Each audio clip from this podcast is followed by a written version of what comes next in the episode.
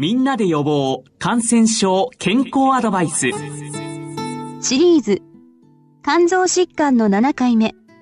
今回は小児の肝炎について国際医療研究センター。肝炎情報センター出場の是永正明先生にお話しいただきます。なおこのコーナーは11時35分からの番組大人のラジオの内容放送に先立ちその一部をお聞きいただきます。進行は米沢敦子さんです。シリーズ。肝臓疾患の7回目。最近あのかなり報道されている皆さんもご存知のお子さんの急性肝炎。これはあの原因不明というふうに言われていますがという内容からお話しいただきたいんですけれど、まあ、5月6日現在の話で、まあ、12カ国で、まあ、200例、まあ、前後あの一応、まあ、あの認められていて、はい、まあ、急性肝炎原因不明の急性肝炎があって、まあ、そのうちの半分がアデノウイルスに感染しているっていうデータがあるということになります。で我が国ではまだ確信っていうかこれが、はい、あの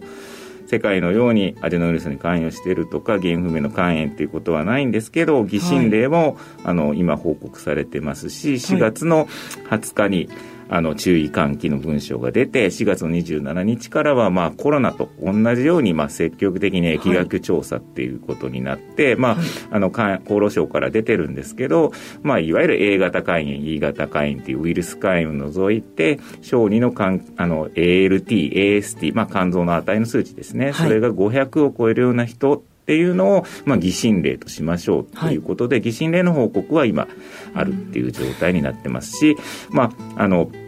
今だけではなくて、まあ、去年の10月からのその値で、はい、まあ、疫学調査をしているという状態になっている。すると、えっ、ー、と、ALT、AST が500以上、500以上で、ウイルス肝炎否定されるっていう、まあ、いわゆる既存の肝炎とちょっと違うよ、原因不明の肝炎で、肝機能数字が、その急性肝炎って言っても、100でも急性肝炎っても、300でも急性肝炎の、ちゃんと基準を決めるために500っていう数字を出してるっていう形なるほど、500っていうと、まあ、相当高い数字そうですね、肝機能数字っていうと、うん、まあ、あの僕たちは30って基準値っていうんですけど、はい。はい、まあ大体でも40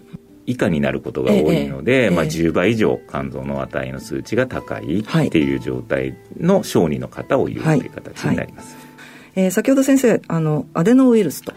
いうふうにちょっとおっしゃいましたが、えー、これが原因というふうには言われてるんでしょうか？いやあくまでその原因不明の人にアデノウイルスに感染者人がまあ半数以下いた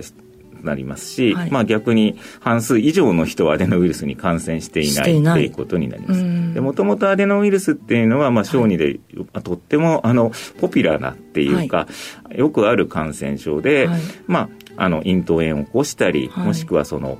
よくあるあのプール熱とかって言うんですけど、はい、目に流角血とかを起こすっていうことで、えええ、まあ、飛沫感染、はい、まあ、あのいろんなものを触ったところからもうつるので、接触感染もあると思うんですけど、はい、まあ、そういうことで、まあ、ちょっとしたお熱出したり目が真っ赤になったりとかい。う、本当によくあるお子さんが割と日常的に、かかりやすい、えー、かかりやすい、まあ、感染症、っていうことなんですね、はい、周りの人たちは今のように手洗いをちゃんと予防してうつらないようにしましょうね。本人は23日ちゃんと安静にしましょうねっていうだけで、うん、もちろん学校に行ったりするとうつる可能性はあるので、ええ、何日か休みなさいってことはあるにしてもですね、はい、普通は何も起こらないものと、うんうん、まあ、そう言ってもその文献的には劇症肝炎を起こしたっていう報告は当然ゼロではないんですけどただ非常にまだそれも極めて稀っていう世界だと思いますので、まあ、まずはこう僕からいろんな怖がらずでですね、お子さんとか多分すごくしあのお母さん、こういう話が出るとお母さんお父さんすごく心配されて体調悪かったら、あのこの原因不明の急性肝炎じゃないのかとかって心配されると思いますけど、まあ、今後どうって増えていくか分かりませんけど、まあ、まずはその、あのそういう病気があるということを知って報道から知ってほしいんですけど、まあ、まず恐れずに、うん、まずはあの今やってる手指消毒とか、はい、まあ、マスク、はい、今までやってるこのコロナに合わせたあの標準予防策をしていただければよろしいのかなと思います。はい、なるほど。でもあの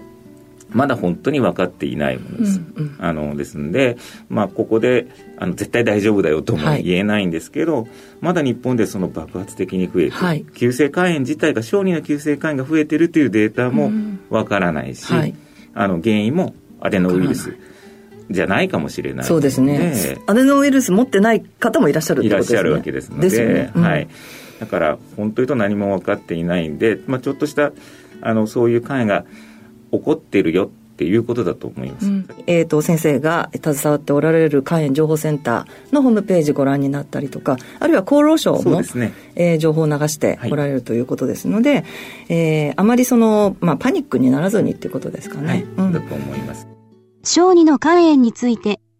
お話は国際医療研究センター、肝炎情報センター室長の是永正明先生。進行は米沢敦子さんでした。